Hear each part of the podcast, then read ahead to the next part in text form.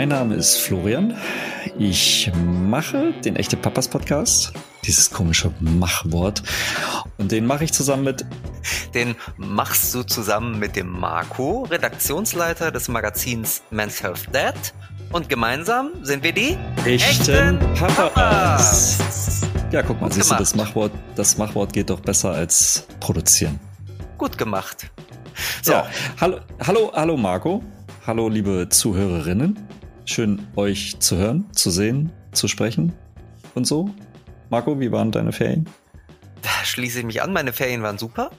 Ähm, äh, für alle die irgendwie, ähm, die es nicht wissen, wir sind ja Hamburger und äh, in Hamburg gibt es immer noch Maiferien. Das ist total exotisch, weil die hat sonst niemand in ganz Deutschland. Gut, genau. aber das willst du eigentlich gar nicht von mir wissen, oder? Oder ist nee, das deine das, Einstiegsfrage das, zu unserem Podcast? Nein. Nein, das war meine, meine Nebelkerze. Ähm, ich wollte dich eigentlich fragen, ob du äh, jetzt in den Ferien auch mal wieder Studien gelesen hast und wenn ja, welche? Ja, also ist ja, ist ja so deine natürliche Literatur. Äh, nicht ganz. Also tatsächlich, um mich zu zerstreuen, lese ich keine Studien, aber ansonsten gucke ich schon mal so, was für neue Studien publiziert werden, gerade auf dem für den Väterbereich. Ähm, das mache ich schon. Also null. Null Studien. Null Studien habe ich jetzt gelesen. Aber ansonsten lese ich schon mal Studien. Und ich freue mich über jede neue Studie zum Thema Väter und Vaterschaft, weil das einfach zeigt, dass ähm, ja Väter auch in, in diesem wissenschaftlichen Bereich an Relevanz gewinnen. Schön. ja, schön. Und ähm, ich versuche jetzt gleich mal die Brücke zu schlagen, weil du hast mich diese Frage ja nicht umsonst gestellt, diese Frage. ähm, es gibt tatsächlich eine neue Studie, ich weiß nicht, ob du sie schon entdeckt hast, aber die ist von der TU Braunschweig, ähm, was ja schön ist, weil ich in Braunschweig geboren bin. Das hat mich doppelt gefreut. Also, Ach, echt? Ja, das genau. wusste ich gar nicht. Ja, siehst du, wieder was gelernt. Aber ja. das ist jetzt nebensächlich. Also wichtig ist, dass die TU Braunschweig tatsächlich eine groß angelegte ähm, Väterstudie herausgebracht hat mit ganz vielen Aspekten ähm, zum Thema Vaterschaft. Und du wirst es nicht glauben, die Studienleiterin, die Projektleiterin, die Dr. Kim Breuer, die, Warte, lass mich, lass mich raten, die hast du eingeladen. Die habe ich eingeladen, genau. die ja. habe ich eingeladen, eine totale Überraschung für dich. Ähm, genau, um mal über ihre Studie zu reden. Aber es wird nicht so staubtrocken, wie es sich jetzt vielleicht anhört, ähm, weil es ganz, wie gesagt, ganz viele Aspekte gibt zum Thema Vaterschaft und ähm, sie haben ähm, intensiv geforscht und viele Väter befragt und aber das kann uns die Kim jetzt auch selbst erzählen. Werbung. Wie weit bist du eigentlich mit deiner Steuererklärung? Bevor du sie auf den letzten Tag vor der Abgabefrist schiebst, haben wir heute einen Tipp für dich. Damit macht die Steuererklärung sogar Spaß. Mit der App Steuerbot ist diese innerhalb von 20 Minuten erledigt, ganz ohne Vorwissen und easy via Chat. Der Vorteil? Du verpasst keine Steuererstattung mehr und im Durchschnitt sind es sogar 1000 Euro, die du zurückbekommen kannst. Mit unserem Code PAPA alles groß geschrieben, erhältst du einen Rabatt von 10 Euro. Tippe gerne auf den Link in unseren Show Notes. Also ran an die Steuererklärung. Badam, Willkommen, Kim, bei den echten Papas. Schön, dass du da bist. Vielen Dank für die Einladung. sehr, sehr gerne. Kim. Es ist ja ein Novum heute. Wir hatten noch nie eine Väterforscherin, glaube ich. Hattet ihr denn schon einen Väterforscher? Ich glaube auch noch nicht, oder? Also Doch, den hatten wir. Ich glaube, ich würde sagen, der, der, äh, der Herr Harms. Na gut, egal. also, äh, kommen wir, kommen wir zu deinem Forschungsprojekt. Also, du arbeitest ja an der TU Braunschweig und die hat tatsächlich sich Vätern ein eigenes Forschungsprojekt gewidmet, ähm, was nicht so oft vorkommt, glaube ich. Ähm, magst du ganz kurz zum Einstieg uns und unseren Hörern und Hörerinnen einmal sagen, was eigentlich so interessant an dieser Spezies ist? Hm. Ja, also es ist ja kein Geheimnis, dass zu Müttern schon relativ viel geforscht wurde, auch schon seit sehr langer Zeit. Und ganz lange galt in der Wissenschaft das Bild, also in der Pädagogik, auch in der Soziologie. Es gibt irgendwie so einen Wandel, irgendwie ein bisschen weg vom Vater als Ernährer, ähm, Genau, aber so darüber hinaus ging es dann oft eben nicht. Dann hat man so ein bisschen nach Skandinavien geguckt, was machen die Väter, was weiß man da so von denen. Genau. Und äh, für mich persönlich war es, ist die Spezies eben interessant, weil ich gerne wissen möchte, was eigentlich zwischen diesem Vater als Ernährer, den wir alle auch von früher irgendwie kennen als Leitbild, und dem aktiven Vater oder dem fürsorglichen Vater, was vielleicht dazwischen liegen könnte. Weil ich denke, dass wir da alle noch ganz wenig davon wissen. Ähm, ja, und deswegen habe ich mich dieser Spezies gewidmet. Aber tatsächlich ist da auch noch ein schwarzes Loch in der Forschung, ja? Also über Mütter wird ständig geforscht und Väter werden oftmals oder wurden bisher oftmals immer vernachlässigt, richtig? Ja, also häufig wurden und zum Teil werden Väter auch noch im Kontext von Familienforschung eher ähm, weniger betrachtet. Ähm, ich habe jetzt das Gefühl, so seit, seit fünf Jahren gibt es in Deutschland mehr zu Vätern. Da gibt es einen Schwerpunkt eben auch zu Vaterschaft und frühen Hilfen. Also das schwappt jetzt mehr und mehr rein, aber wir haben noch ganz, ganz viele schwarze Löcher sozusagen, wo viele Väter drin verschwinden und wo wir überhaupt nicht wissen, wie deren Vaterschaft eigentlich aussieht. Und diese Löcher konnten wir auch nicht ganz äh, mit unserem Projekt schließen. Mhm. Also man sagt ja sowieso in der, in der Wissenschaft, man entdeckt ja heute noch täglich neue Lebensformen im Meer und so, dann ist doch mit dem Vater das eigentlich passt ja dann dazu.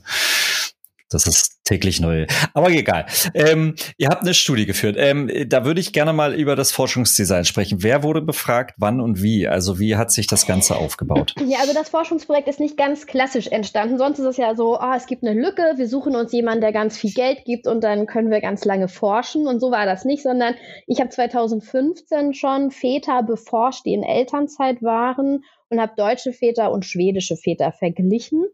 Und ähm, hatte das Empfinden, dass diese Studie lang genug zurückliegt, dass es wichtig wäre, da mal anzuschließen und zu gucken, was hat sich denn in den letzten Jahren eben auch verändert. Und daraufhin habe ich mir dann Kooperationspartnerinnen und Partner gesucht, eben auch die Fachhochschule Kiel, den Professor Kai Marquarzen und die, ähm, äh, die Stelle für Chancengleichheit an der TU in Braunschweig.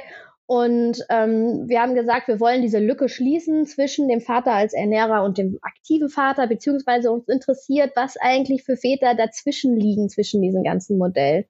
Und ähm, die Idee war dann zu sagen, gut, wir wollen einerseits die individuellen Lebensgeschichten und auch die eigene Wahrnehmung und Vorstellung von einzelnen Vätern ähm, abbilden können. Und deswegen haben wir dann 55 Interviews geführt sogenannte Leitfadengestützte Interviews. Das heißt, wir haben uns vorher einen Leitfaden überlegt und haben dann einzelne Fragen sozusagen mit den Vätern im Interview ähm, besprochen. Und wir wollten aber auch ein bisschen gucken, äh, ob es gesellschaftlich quasi einen Wandel gibt im Bereich der Väter oder ob die Väter selbst sich auch gesellschaftlich gewandelt haben. Und dafür haben wir dann eben noch dieses Online-Survey aufgesetzt. Da haben insgesamt 3000 Väter daran teilgenommen. Wir konnten aber nur 2200 Fälle oder wir wollten nur 2200 Fälle auswerten, weil die einfach genügend Fragen dann auch beantwortet haben. Und ähm, da ging es uns dann mehr darum, so ähm, ja, Mehrheiten abzubilden und bei den Interviews ging es eher um einzelne Geschichten. Das ist aber in dem Fall eine Momentaufnahme, ne? Also es ist jetzt nichts über einen äh, viel längeren Zeitraum, so dass man, weiß ich nicht, von einer längeren Lang Langzeit Studie oder Forschung Nee, wir können da nicht von einer Langzeitforschung äh, sprechen. Also wir vergleichen die Interviews mit denen, die 2015 geführt wurden zum Teil. Und meine Idee ist, und das werde ich auch ziemlich sicher machen, ähm, diese Studie nochmal in zwei Jahren neu aufzusetzen, weil ich denke, dass das Format sich absolut eignet für ein Langzeitformat mit dem dritten Standbein, das ich vergessen hatte, nämlich noch die Medienanalyse. Also auch zu gucken, wie wird Vaterschaft in den sozialen Medien vermittelt. Ich denke, das wäre sehr sinnvoll, das für über 10, 15 Jahre ähm, fortzuführen, um tatsächlich was auch über diesen Wandel wirklich äh, mhm. aussagen zu können. Ja, besonders spannend, weil jetzt gerade aktuell ja äh, diese Vaterschaftsfreistellung wieder im Gespräch ist, die im nächsten Jahr ja kommen soll mit dem Elternstaatzeitgesetz, glaube ich, heißt es. Ich, es geht mir noch nicht so ganz richtig gut über die Zunge. Naja, jedenfalls äh, Vaterschaftsfreistellung, ein Impuls von der Politik wie 2007 schon die Elternzeit und Elterngeld. Und ich glaube, dass tatsächlich, wenn man dann in zwei Jahren nochmal diese Befragung macht, sich einiges ändern wird, einfach weil es da einen neuen Impuls gibt. Das könnten wir zumindest gucken, ob sich da wirklich was verändert oder ob wir eher das Gefühl haben, dass sich da was verändert. Gut, du hast ja gerade schon gesagt, so ihr wolltet wissen, welche Vorstellungen Männer von ihrer Vaterschaft und ihrem Familienleben haben, unter anderem. Ähm, wie waren denn die Ergebnisse? Kann man das ähm, in so ein paar Sätzen zusammenfassen? Ja, also ein Hauptergebnis, und das reiht sich auch in bisherige Studien ein, ist, dass eben tatsächlich diese Vaterschaftsvorstellungen in einem Wandel sich befinden und dass äh, sich die meisten tatsächlich auch von diesem Bild des Vaters als Ernährer gelöst haben und dass auch egal, wo ein Vater arbeitet und ob er arbeitet, sich zumindestens mit diesem Bild des aktiven Vaters befasst wird. Das heißt nicht, dass alle Väter das ganz toll finden, aber es ist als ein Ideal, mit dem sich die Väter beschäftigen, schon angekommen. Und wir sehen eben auch, ähm, das fand ich sehr interessant, einen Wert, also den Wertewandel auch ganz konkret, zum Beispiel darin, was die Väter ihren Kindern vermitteln wollen, selber als wichtige Werte da sind eben so Aspekte wie äh, Disziplin beispielsweise äh, zurückgetreten und es geht eher also darum, dass Väter es auch wichtig finden, emotionale und soziale Werte den Kindern zu vermitteln. Und ähm, was ich auch ganz interessant fand, war, wie die Väter darauf geantwortet haben, wenn wir sie gefragt haben, was macht denn für euch einen guten Vater aus? Und da ist halt wirklich, ähm, wurde ganz, ganz selten genannt, ich glaube 1,4 Prozent der Väter haben gesagt, ähm, ein Vater muss finanzielle Sicherheit bieten. Und wenn wir jetzt mal zehn Jahre zurückgehen oder auch 20, dann äh, wäre da die Antwort wahrscheinlich noch viel häufiger gekommen. Ne? Stattdessen ist den Vätern halt wirklich wichtig, viel Zeit mit den Kindern zu verbringen, ähm, ein vertrauensvolles Verhältnis zu schaffen, das sind Aspekte, die ähm, laut unserem Befragten einen guten Vater ausmachen. Mhm. Werdet ihr dann auch ähm, irgendwie noch mal so 20, 30 Jahre zurückgucken und versuchen, das mit, den, mit dem Ergebnis von heute irgendwie zu vergleichen, um dann mal einen richtigen Shift zu sehen? Oder also, wenn ich Professorin werde das und nichts? das Bundesministerium mich finanziert, in 20 Jahren noch in der Wissenschaft zu sein, Sehr gut, gerne. der Bedarf ist offensichtlich da. Dafür sind wir ja da.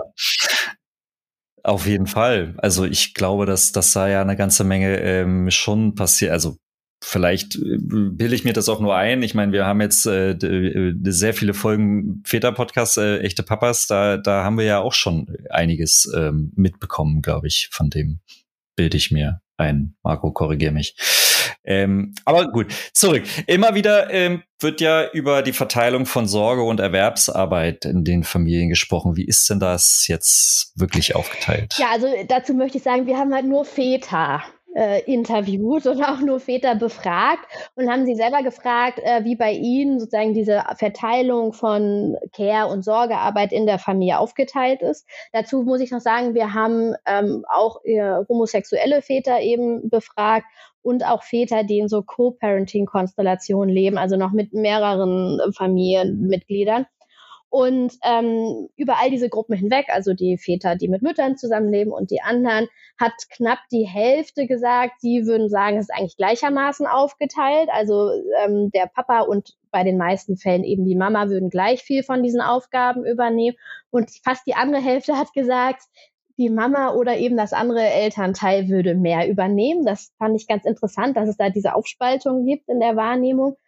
Und wir sehen aber auch so ein bisschen, dass die Wahrnehmung der Väter vielleicht nicht ganz ähm, vertrauensvoll ist, sozusagen. Nein, ähm, die, äh, wir haben die Väter nämlich auch gefragt, was für Aufgaben übernehmt ihr denn gerne? Und ähm, da war die Aufgabe, die am häufigsten gerne übernommen wurde, eben das Spielen mit den Kindern.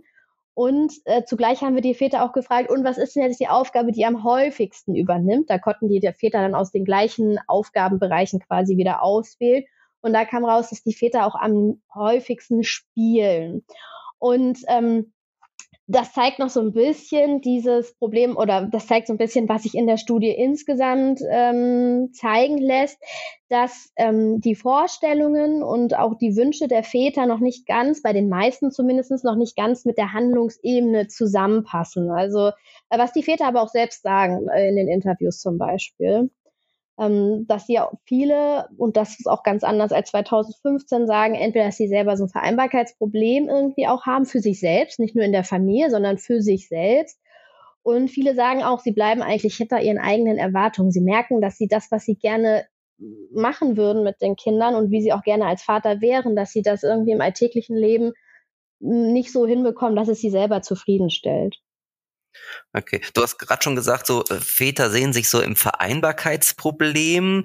Ist das das einzige Problem, was Väter heutzutage ähm, haben, oder mit was für Herausforderungen sind sie noch konfrontiert? Ich kann natürlich jetzt nur über die Bereiche sprechen, die wir auch in der Studie sozusagen abdecken können. Eine Herausforderung oder ein Problem ist, dass äh, die Väter einerseits äh, wahrnehmen, dass es irgendwie diesen Wandel hin zur aktiven Vaterschaft gibt und dass der auch eigentlich gesellschaftlich in vielen Teilen ganz gewollt ist. Aber wenn es dann um die konkreten Arbeitgeber zum Beispiel geht, sind sie sich immer noch nicht so ganz sicher, ob das, was eigentlich mit dieser aktiven Vaterschaft verbunden ist, nämlich dass sie zum Beispiel weniger arbeiten oder in flexibleren Verhältnissen arbeiten oder mehr Kinder krank sind, ob das dann wirklich der Arbeitgeber will oder ob der Arbeitgeber eher dieses Bild toll findet aktive Väter im Betrieb zu haben, aber eigentlich, wenn man selbst dann als Vater auch wirklich in die Aktivität geht, das dann eigentlich nicht so gewollt ist. Und das ist schon noch eine Unsicherheit, die, äh, von denen die Väter uns berichtet haben. Das heißt, da fehlt im Grunde auch scheinbar das Signal von den Unternehmen, oder? Das führt jetzt weg von der Studie. Es ist mhm. eher eine Analyse, die ich da angeschlossen habe, auch aufgrund dieser ganzen Pressegespräche, die ich in den letzten Monaten hatte. Und ich habe auch viele Anfragen von großen Arbeitgebern bekommen und habe mit denen auch Sachen besprochen. Und mein Empfinden ist, die Signale sind irgendwie da. Also es werden Programme aufgesetzt, es gibt ähm, Väterverantwortliche. Aber tatsächlich kommen wir wieder zurück zur Kultur. Vaterschaft wird einfach nicht so sehr mitgedacht wie ähm, das Mutterdasein. Also wenn eine Frau, bevor sie quasi eigentlich eingestellt ist, wird noch drüber nachgedacht, wie alt sie ist und ob sie wohl Mutter werden wird in der Zeit. Und bei Vätern ist, glaube ich, ein bisschen das Problem, dass das wirklich so ganz, oder bei Männern wird das ganz selten mitgedacht, dass sie auch Väter sein könnten oder Väter werden könnten und dass sie als Väter vielleicht andere Wünsche und Bedürfnisse haben als als Single-Männer beispielsweise. Mhm. Das klingt für mich so ein bisschen nach Väterwashing das, was äh, bei Unternehmen als Greenwashing, äh, äh, ne, so, man schmückt sich mit ähm, irgendwelchen Nachhaltigkeitssiegeln, ähm, ist dann wahrscheinlich ja, auch Annahme wahrscheinlich schon in, geht ja in die Richtung, naja, wir wollen schon gerne was tun, aber meistens tut man das dem, weiß ich nicht, Arbeitsmarktswillen her oder so, vermute ich. Das ist jetzt so eine Interpretationsebene, auf der wir uns bewegen. Ich glaube, hm. dass, weil das klingt so, also sind wir bei den echten Papas. Inter, intentional. Sie wollen als freundliche Arbeit, väterfreundliche Arbeitgeber dastehen, sind es aber eigentlich gar nicht. Ich glaube, so ist es nicht. Ich glaube wirklich, dass wir da wieder zurückkommen auf diese Ebene der Gesellschaft. Das ist ja auch für mich als Soziologin mein äh, Forschungsfeld. Ich glaube wirklich, dass Mutterschaft einfach nach wie vor so sehr gesellschaftlich tiefer in uns allen verankert ist. Also dieses, eine Frau kann Mutter sein und hat dann auch besondere Bedürfnisse, dass auch bei den Menschen, die in Personalabteilungen arbeiten und so weiter, dass die teilweise da sind wir gesellschaftlich noch nicht an dem Punkt, dass sie selber das so selbstverständlich mitdenken. Einfach, dass ähm, ich hatte jetzt mit einer Person gesprochen, die ähm, bei der Polizei verantwortlich ist für das Personal. Und da habe ich gesagt, hier, wenn ihr Leute in Einsatz schickt und die müssen danach psychologisch betreut werden, dann muss die Person, die die Leute psychologisch betreut, ganz klar im Kopf haben, das sind Väter, ja, die haben andere Ängste, andere Sachen, äh, Sorgen als eine Person, die Single ist. Und an diesem Punkt sind sie überhaupt noch gar nicht. Das selbstverständlich mitzudenken, dass auch ein Mann ein Familienmitglied ist und familiär beeinflusst ist. Hm. Spannend. Ähm, es wird ja, und das kriegen wir so mit ähm, in den Medien immer von zwei Vätertypen gesprochen. Das eine ist der traditionelle Mann oder traditionelle Vater, ähm, sehr rollenbehaftet und äh, versus dem modernen Vater. So, ähm, gibt es diese zwei Pole wirklich oder ist das eher nur ähm, ein Medienphänomen? Also ich als Soziologin kann sagen, ähm, es kann diese beiden Typen auch in der realen Welt geben. Also es, ähm, und wir haben die auch bei uns ähm, im Interview, in den Interviews mit drin. Aber ich finde es eigentlich gut, dass du es Pole genannt hast, weil ich auch tatsächlich sagen würde, es sind vielleicht so zwei Pole und dazwischen gibt es aber ganz viel anderes. Und ich glaube, ähm, auch die Väter, die wir interviewt haben, die bewegen sich auch immer zwischen diesen beiden Polen. Also die haben mal mehr Aspekte, die traditioneller bedingt sind und dann haben sie wieder so einen Aktivitätsschub sozusagen. Ähm, genau, also dazwischen gibt es ganz viel und jeder Vater selbst entwickelt sich in seinem biografischen Verlauf des Vaterwerdens, Vaterseins auch zwischen diesen Polen.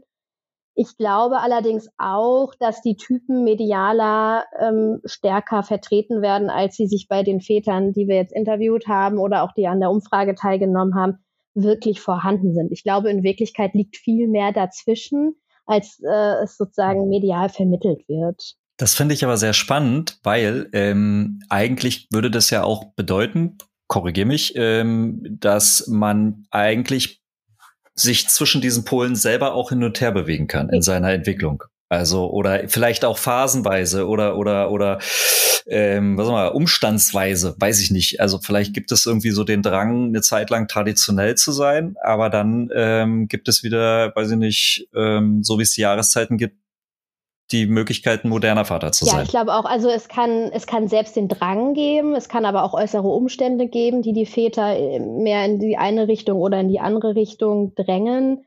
Ähm, wir haben eben auch Soldaten interviewt äh, und die haben zum Beispiel erzählt, viele von denen sind äh, in Kasernen untergebracht, unter der Woche fern ähm, dem Familienzuhause quasi. Und die haben gesagt, unter der Woche ist es total traditionell bei uns. Meine Frau kümmert sich um die Kinder und macht das alles. Und äh, am Wochenende versuchen wir das sozusagen irgendwie ähm, dann Ausgleich zu schaffen. Aber nur weil die Verhältnisse so sind und die Väter das so beschreiben, heißt es ja nicht, dass sie traditionelle Väter sind, sondern sie haben das ja reflektiert und sehen das auch und sehen da auch irgendwie, dass es nicht so ist, wie sie sich wünschen. Deswegen glaube ich, müsste medial mehr beleuchtet werden, ähm, dass das vielleicht zwei Pole, zwei, zwei Idealbilder sind, aber dass die einzelnen realen Väter nie diesem einen Typen komplett entsprechen werden, sondern sich immer sozusagen zwischen diesen Polen wahrscheinlich bewegen. Aber schon mit einer Tendenz, oder? Also es ist jetzt nicht so, dass man springt. Also wenn man sagt, so der klassische ähm, Ernährervater ist auf, steht auf der Eins und der, ähm, der moderne Vater steht auf der Zehn. also so eine ähm, 1 bis 10er Skala. Wo, wo sind denn dann die meisten Väter momentan? Auf welcher, auf der Skala? Kannst du das sagen? Also das kann ich nur medial wirksam sagen, nicht aber wissenschaftlich vertrauensvoll.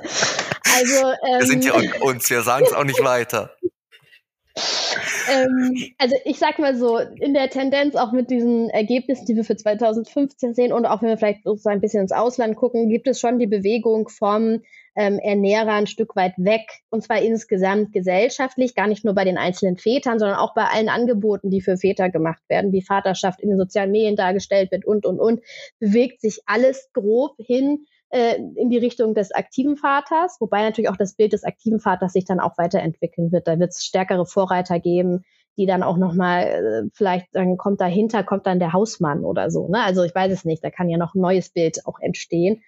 Ähm, genau, wir sehen die Tendenz dahin. Es gibt aber auch nicht für alle die gleichen Möglichkeiten, gleich schnell dahin zu kommen und manche finden es auch nicht toll. Also da werde ich euch auch nichts Neues erzählen, dass es auch Gruppierungen gibt, auch Vätergruppierungen, die äh, ganz bewusst auf traditionelle Familienbilder setzen und sich da auch stark dafür mhm. einsetzen. Okay, war jetzt auch eine fiese Frage. ich, ich komme zu einer, zu einer, zu einer anderen Frage, die aber vielleicht auch ins ähm, ähnlich geht. Und zwar, wenn man euer ganzes Forschungsprojekt auf eine Frage reduzieren möchte, würde diese ja wahrscheinlich lauten, was macht einen guten Vater aus? Wie wäre deine Antwort? Also jetzt nicht deine private, sondern natürlich auf Basis eurer Ergebnisse. Ja, also die Väter haben im Prinzip gesagt, dass ein guter Vater einer ist, der ähm, emotional nah ist, der ein vertrauensvolles Verhältnis zu seinen Kindern aufbauen kann. Und äh, den Vätern war auch ganz wichtig, dass äh, die Kinder sozusagen das Gefühl haben, dass sie auch zu jeder Zeit mit jedem Problem zu ihnen kommen können. Also dass dieses emotional nahe ein guter Vater ist äh, aber auch einer, ähm, der sich quasi mit der ja, damit beschäftigt, wie eigentlich in der Familie auch Aufgaben aufgeteilt sind, der sich auch fragt, wie geht's eigentlich der Mutter in den meisten Fällen oder eben dem anderen Elternteil. Also der da auch eine gewisse äh, Sorge, auch emotionale Sorge eben mitträgt. Und äh, für einen guten Vater ist nicht mehr so wichtig wie früher, dass er die Familie eben finanziell versorgt. Also das ist so das, was die Studienteilnehmer uns so mitgegeben haben. Was ich ganz interessant finde, ist, dass ähm, anscheinend einen guten Vater nicht unbedingt das Thema Umweltverträglichkeit oder so ausmacht. Wir haben die Väter mich auch gefragt, was ihre größte Sorge oder was sind die größten Sorgen? Und neben eben Fachkräftemangel im Kita-Bereich und so weiter wurden auch die Folgen des Klimawandels genannt. Und trotzdem ist ihnen äh, umweltverträgliches Verhalten einer der unwichtigsten Werte, ähm, den sie ihren Kindern vermitteln wollen. Also fand ich ganz interessant. Okay, das äh, wollen nicht überfordert werden jetzt. Wir nicht oder die Schritt. Väter nicht.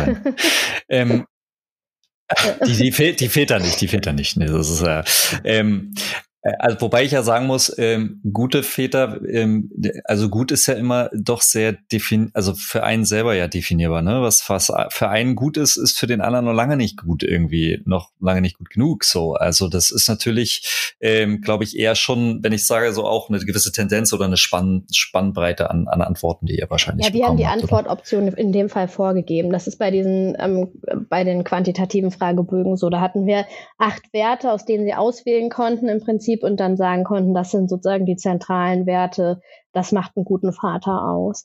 Wenn wir dann auf die Interviews gucken, dann sehen wir schon, dass es viel individueller ist, äh, was einen guten Vater ausmacht. Da spielt dann auch ähm, beispielsweise oft diese Auseinandersetzung mit dem eigenen Vater eine große Rolle, ähm, sich da vielleicht auch ein Stück weit abzugrenzen. Genau. Also dann wird es aber sehr individuell. Da würden wir jetzt noch sehr lange sitzen, wenn ich euch von jedem einzelnen Fall berichte.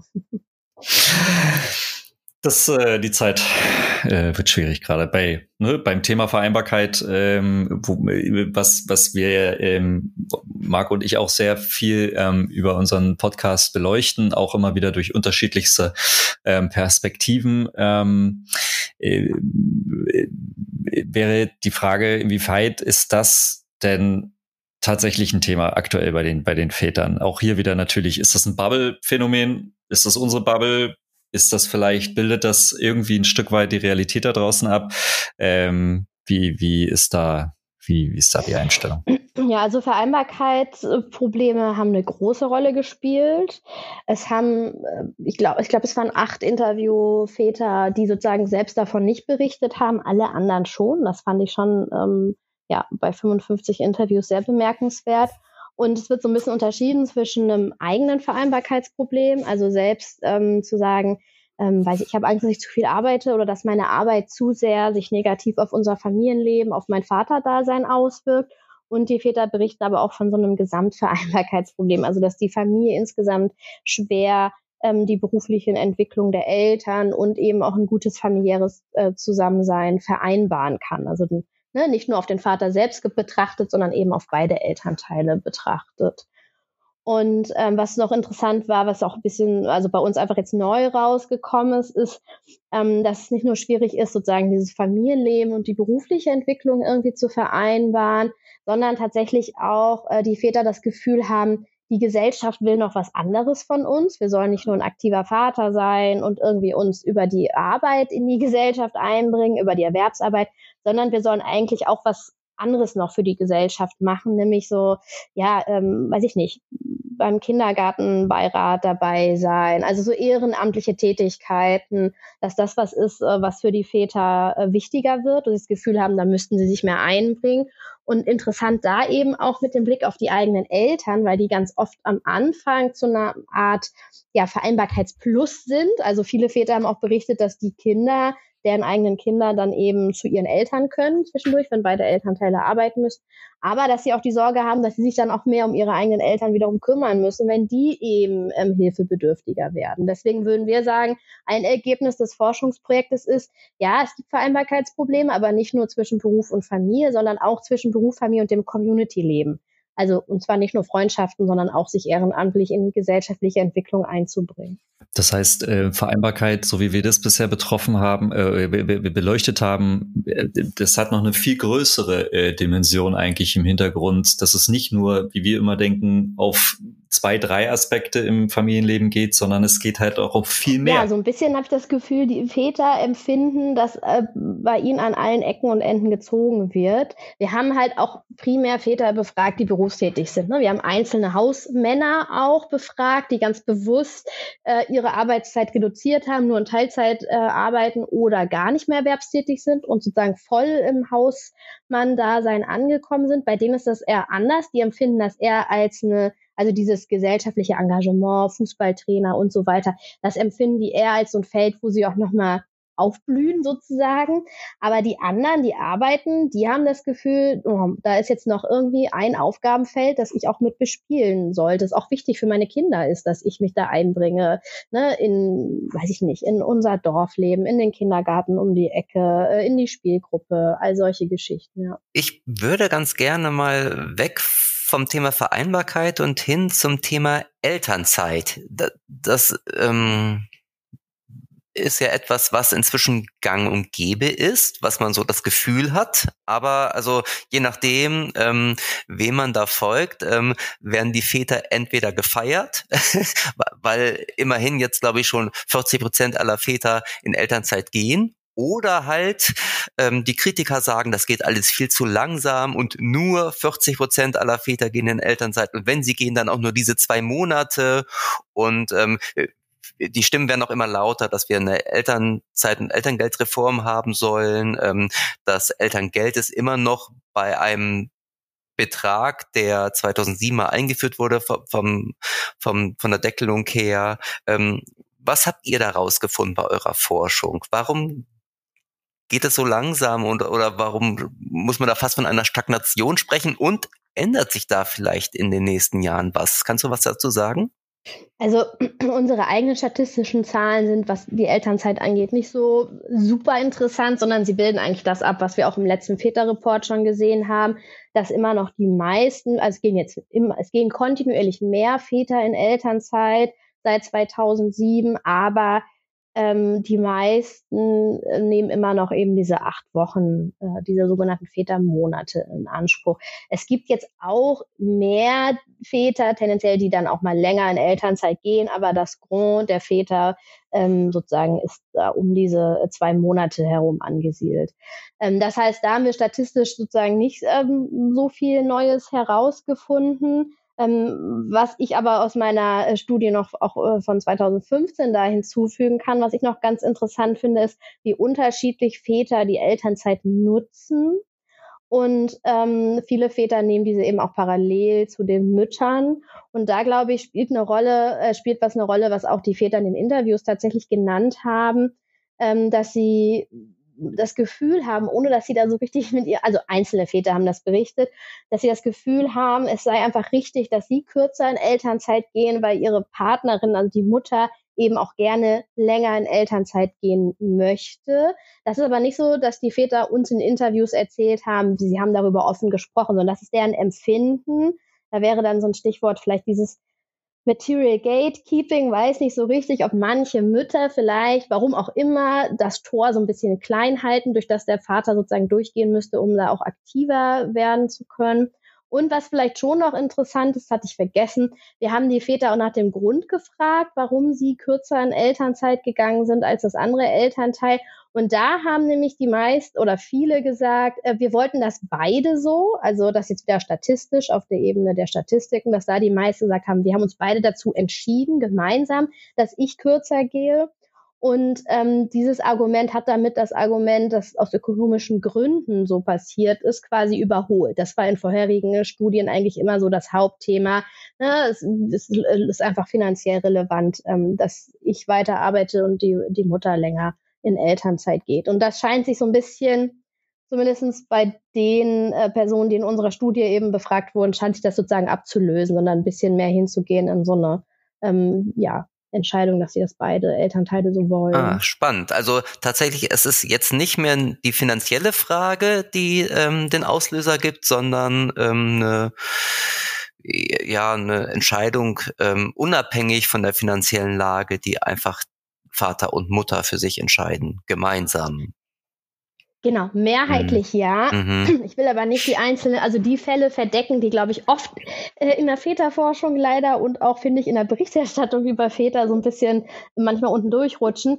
Nämlich die Väter, die in Familien leben, die sich halt wirklich aus ökonomischen Gründen einfach gar nicht dafür entscheiden können, ne? weil sie insgesamt so ein kleines Haushaltseinkommen haben und dann auch noch der Mann tendenziell mehr verdient als die Frau oder die Mutter. Und da sind es dann auch ökonomische Zwänge, aber das trifft eben lange nicht mehr auf alle zu. Das ist, glaube ich, wichtig, das zu sagen. Hm. wenn man jetzt mal so, so ein Wrap-up macht von, von der, den, oder über die ganzen Forschungsergebnisse, welche haben eigentlich für die größte Überraschung gesorgt bei euch Forschenden? Ähm, du hast jetzt schon mal zwei, drei angesprochen, aber gibt es irgendwas, wo du sagst, damit hat keine, niemand gerechnet, also niemand, niemand. Also das Ergebnis, was ähm, uns alle eigentlich sehr überrascht hat, ist, ähm, dass wir die Väter gefragt haben, wo findet ihr eure Vorbilder? Und altersunabhängig finden die Väter mehrheitlich ihre Vorbilder im eigenen familiären Umfeld oder im sozialen Umfeld und nicht in den sozialen Medien oder den Medien. Und das hat uns schon sehr verwundert. Äh, wir haben auch noch mal geguckt, äh, wir haben Altersgruppen geklustert und geschaut, ob bei den Jüngeren ne, von 17 bis 27, ob die da eher in den sozialen Medien ihre Vorbilder finden und da konnten wir keinen statistischen Effekt ausmachen. Das heißt, die finden ihre Vorbilder auch nicht dort. Das hat uns gewundert, weil einfach die Berichterstattung über Vaterschaft in den sozialen Medien, in den Medien allgemein in den letzten 15 Jahren zugenommen hat und es sehr viele Angebote auch gibt, ähm, ja nicht nur Identifikationsmöglichkeiten, also Vorbilder dort zu finden, sondern ja auch Angebote, etwas über Vaterschaft zu lernen, sich mit anderen Vätern auszutauschen und so weiter und so fort. Das fanden wir schon sehr erstaunlich, dass ähm, die auch die jungen Väter sich da offensichtlich nicht so stark dran orientieren. Tja, Marco, dann werden wir wohl keine Role Model werden. Du, zum Glück macht Kim ja noch weiter mit ihren Forschungen und ich bin schon sehr gespannt, wie es in zwei Jahren aussehen wird, wenn Kim dann wieder bei uns im Podcast ist und dann uns ein Update geben wird. Ich meine, vielleicht dazu noch, die, äh, das bezieht sich jetzt irgendwie nicht äh, auf diesen Kanal hier, weil ich äh, das nicht so genau sagen kann, aber wir haben uns ja sieben Instagram-Väter-Blogger angeguckt und auch nochmal das Netz der Väter-Blogger insgesamt. Ne?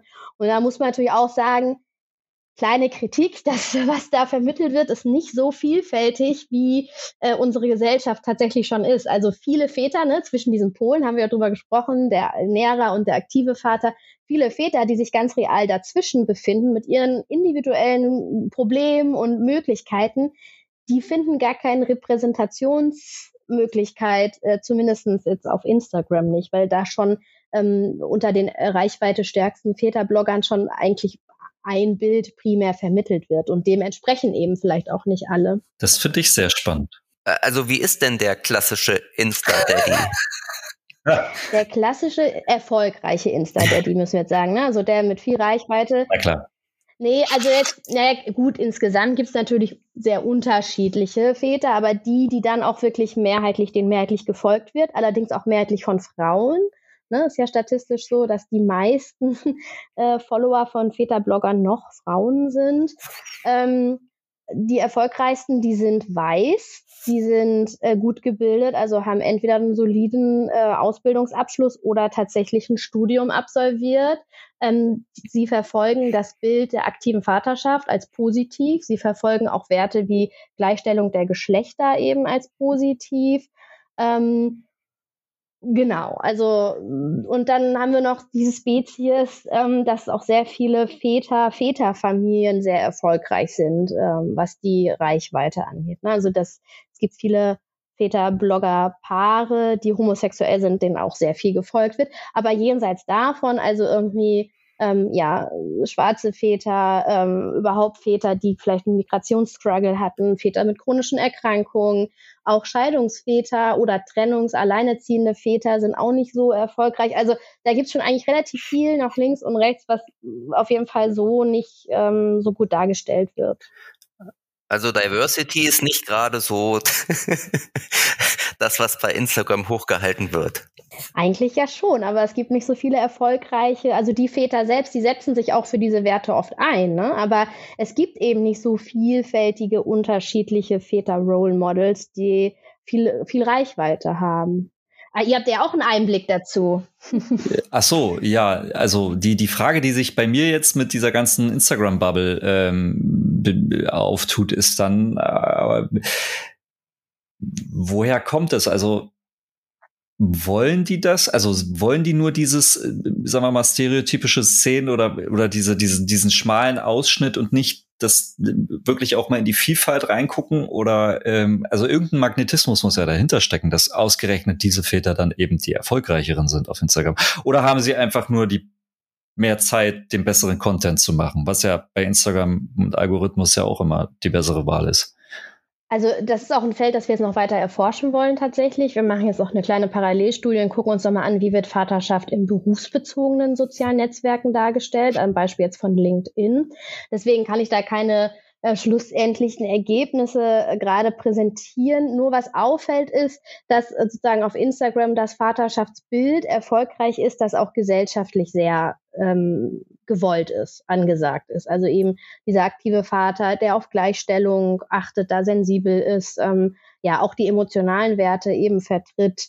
Ähm, da gibt es auf jeden Fall Parallelen. Ich kann aber nicht mhm. über Mechanismen sprechen, weil wir die noch nicht erforscht haben. Wir waren ja selber sehr überrascht ja, überhaupt über diesen Befund, ehrlich gesagt. Mhm. Eine letzte Frage. Also ich finde, ihr eu, euer ähm, Forschungsprojekt war ja wirklich sehr, sehr vielschichtig. Ne? Also wir haben gerade zum Schluss gemerkt, so ihr habt auch euch Instagram angeschaut. Das ist ja wieder was ganz anderes, als wenn man jetzt ähm, mit den Vätern spricht über Vereinbarkeit, Elternzeit, was auch immer. Ähm, Nichtsdestotrotz, ähm, meistens, wenn so eine Studie veröffentlicht wird oder wenn, wenn ein Buch zum Thema Vaterschaft rauskommt, stürzen sich die, die Medien drauf, wir ja auch, und ähm, äh, dann taucht sofort wieder der Begriff neue Väter auf. Und ähm, gibt es die neuen Väter oder gibt es die neuen Väter nicht? Wie ist denn dein Resümee nach, ähm, nach eurer Studie? Wie steht ihr zu den neuen Vätern? Also wir haben ja auch schon über die Pole ähm, gesprochen und ähm, wenn ich das jetzt so richtig rausgehört habe, irgendwie ähm, gibt es, glaube ich, die neuen Väter noch gar nicht, oder? Uh, jetzt kommen wir auf ganz soziologisches dünnes Eis sozusagen. Jetzt muss ich abwägen, wie komplex ich antworte und in der Hoffnung, dass mir auch noch Leute folgen können und ich mich nicht in meinen eigenen Gedanken verstricke.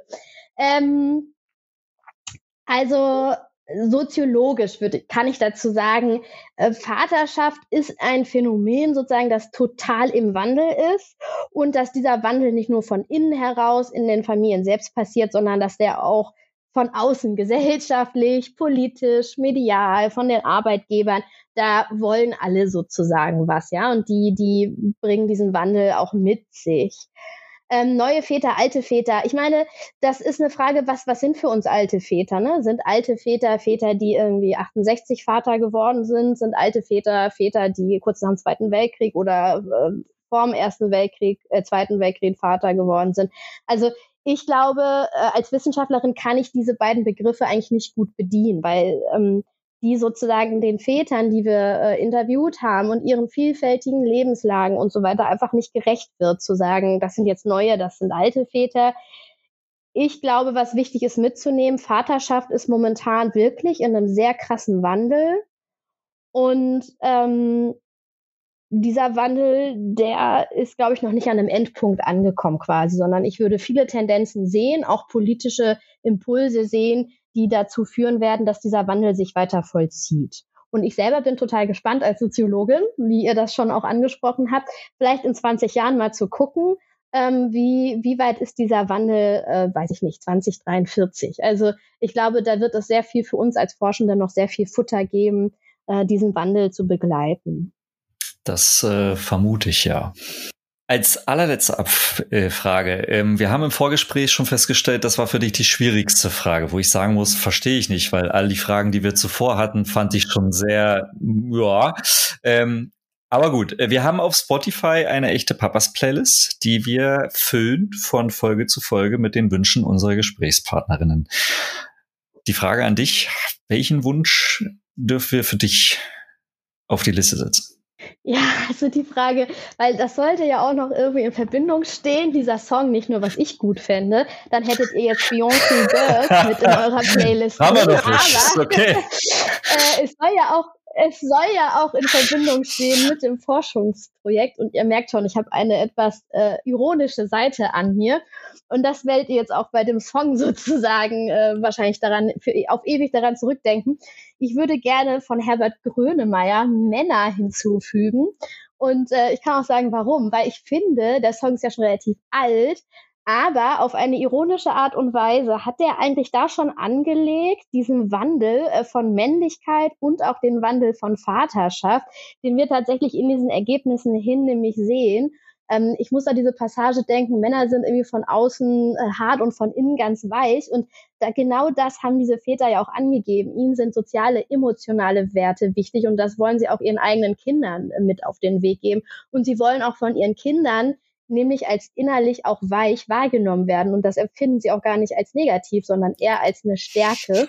Und deswegen mit einem ironischen Zwinker habe ich mich für diesen Song entschieden. Und ich würde tatsächlich sagen, wir, wir machen diesmal zwei Songs, oder? Herbert Grönemeyer und Beyoncé Girls. Das gönnen wir uns einfach mal und setzen dieses Mal zwei Songs auf die Spotify Echte Papas Playlist. Ähm, und jetzt, die ihr übrigens abonnieren könnt, genauso wie diesen Podcast, ein bisschen Werbung für unseren Podcast muss natürlich auch sein, ähm, abonnieren, anhören, weitersagen und bewerten mit ganz viel Stern. Und ähm, ja, wo wir gerade beim Bewerben sind. Was werden wir denn von dir demnächst hören, liebe Kim? Also ich höre ja so raus, ähm, ich glaube, du hast ähm, deine Berufung gefunden in den Vätern und, und ihr forscht ja auch noch weiter. Du sagtest gerade schon, ähm, als nächstes macht ihr so eine kleine LinkedIn ähm, ähm, Umfrage. Was steht sonst noch an?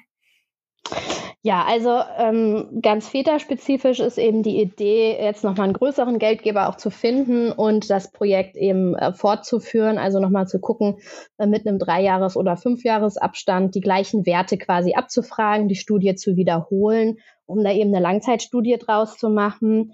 Ähm, dann bin ich gerade noch an einem Projektantrag, in dem es um Väter in prekären Lebenslagen gehen soll, weil das ist die Gruppe der Väter, die echt noch unterforscht ist, habe ich ja schon angesprochen. Prekär heißt ähm prekär, ja, Väter mit ähm, unsicheren ähm, Arbeitsverhältnissen, Väter mit ähm, psychischen äh, Erkrankungen, ähm, ja, Väter in Armut, also und dann auch Väter, bei denen sich diese verschiedenen Lebenslagen überschneiden, also die sozusagen von all diesen Teilen Problemen betroffen sind. Ähm, genau, das wäre jetzt noch so ein väterspezifisches Projekt und dann mal gucken. Ich bin mir sicher, dass äh, im nächsten Jahr noch mal einiges von mir oder auch von unserem Projekt zu hören ist. Cool. Wer da. Sehr schön. Ich glaube, wir werden öfters äh, miteinander sprechen dann. ja, ihr wollt ja vielleicht auch noch einen Kollegen von mir nochmal ähm, auch befragen. Äh, genau, also Väter im Armut hast du gerade gesagt, irgendwie auch ein total spannendes Thema. Und ähm, wir sprachen ja auch schon über Instagram. Also ihr seid ja auch selbst auf Instagram. Genau. Oh, ähm, magst du dazu noch kurz was sagen? Weil da kann man wahrscheinlich auch, äh, wenn man euer Projekt verfolgen will, wahrscheinlich am besten das nachvollziehen, oder? Genau, also wer unserem Projekt noch folgen möchte, kann unter dem Account Dads are Dads, also Englisch, Väter sind Väter, äh, kann uns folgen. Und das ist uns auch ganz wichtig, dass die, die uns folgen, da auch gerne mal einen Kommentar hinterlassen können oder auch eine persönliche Nachricht. Uns geht es da weniger um die Anzahl der Follower, sondern wir wollen einfach mal zeigen, wie sozialwissenschaftlich geforscht wird und wollen das gerne der Community, die vielleicht nicht an der Uni war, auch näher bringen und wollen zugleich gern von allen denen, die in der Community sind, eben auch eine Rückmeldung haben und haben da auch für unsere Forschung sehr von profitiert tatsächlich. Okay. Also Dads are Dads. Sehr schön. Super. Merken wir uns, gucken wir rein ähm, und sind sehr gespannt, was da noch geforscht wird. Also wir haben ja auf jeden Fall jetzt in der letzten Stunde ähm, erlebt, dass das ein dankenswertes Forschungsobjekt ist, der Vater an sich, und dass es da auch noch viel zu tun gibt. Wie, äh, kurze Frage noch. Ähm, genau. Wie, also wie ist denn jetzt, du hast ja einen Einblick, wie viel Material ist denn jetzt erforscht worden bisher von, von Männern und Vätern, verglichen zu dem Material über Mütter und Frauen? Kannst du das einschätzen zum Abschluss? Also ich würde sagen, wir haben noch 80 Prozent Forschungslücke oh, wow. bei den Vätern. Okay. 20 Prozent haben wir erforscht. Es ist aber auch viel, glaube ich, es wird auch jetzt viel kommen in den nächsten drei, vier Jahren noch. Also es sind viele Projekte auch gestartet, weiß ich auch von Kollegen und Kolleginnen, ähm, da werdet ihr auch viel Futter noch haben für euren Podcast. okay, ich sehe schon, ich glaube, wir müssen demnächst müssen wir täglich kommen als Podcast. Gut. Also vielen Dank. Kim, vielen, vielen Dank für diesen Einblick, für diesen sehr interessanten Einblick. Und ja, dann sehr hoffentlich gern. bis, bis sehr bald. bald. Mach's gut und da draußen bis in zwei Wochen. Mach's gut. Tschüss. Tschüss.